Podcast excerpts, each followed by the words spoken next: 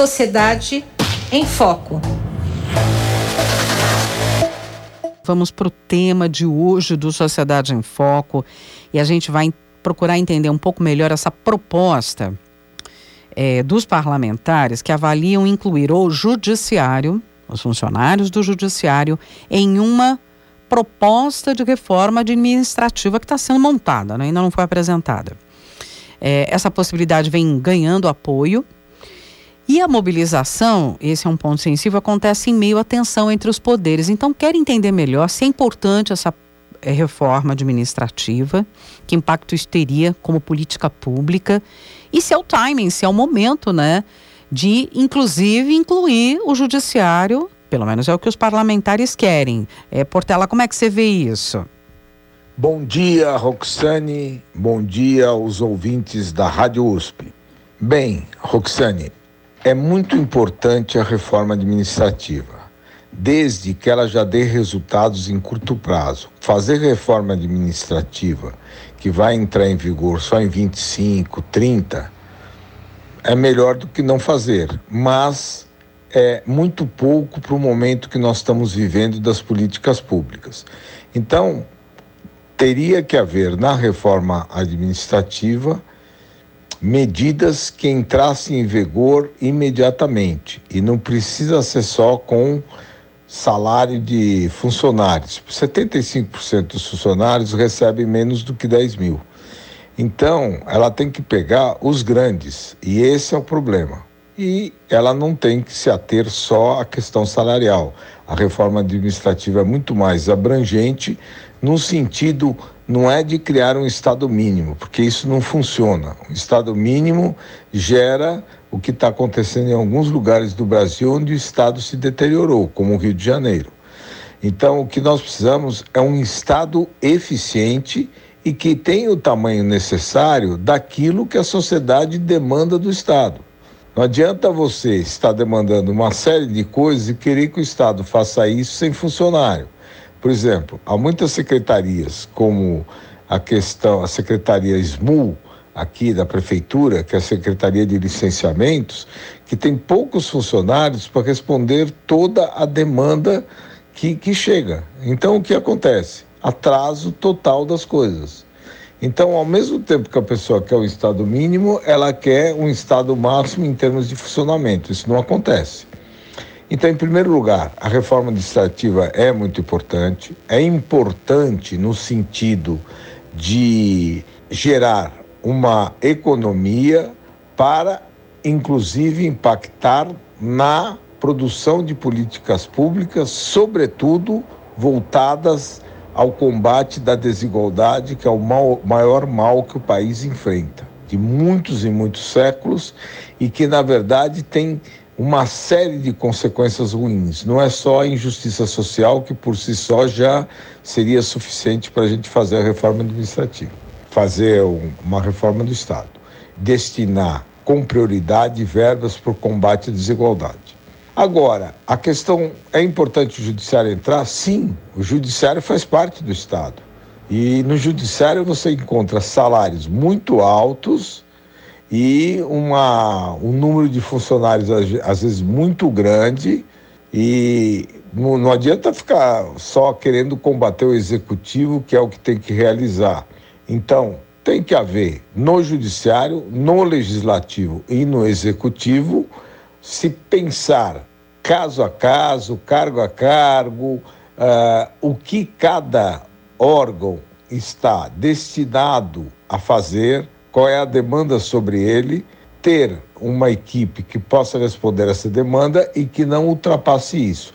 E, sobretudo, combater o furateto, os funcionários que ganham acima de teto e os que ganham muito, né? Eu imagino que funcionário que esteja ganhando mais de 20, 25 mil é um salário que você pode não cortar salário, isso não pode, mas é não ser beneficiado por penduricalho, por fura-teto. Então é essencial que o judiciário também entre, que é um setor, o Ministério Público, todas as instituições do Estado, sem exceção. E sem exceção de você pensar que também o que elas precisam responder. Então, fazer uma coisa com uma base coerente. Então, para isso, é preciso definir qual é o papel do Estado. Quando se fala isso, tu, muita gente fica: o que, que é isso? Isso é o seguinte: é você dizer o que a sociedade quer de cada instituição. E aí fazer uma conexão entre essa demanda e as condições da estrutura para atender essa demanda. Não adianta você ter hospitais que têm leitos parados porque não tem equipamento, porque quebrou isso, porque o sujeito atende na maca. E lembrar que a cada uh, equipamento novo que você inaugura, no ano, ele é investimento no primeiro ano, no ano que você inaugura. Nos anos seguintes, ele passa a ser custeio. Você tem que manter aquele equipamento. Então não adianta sair fazendo coisas com sentido eleitoral para depois você não ter como sustentar.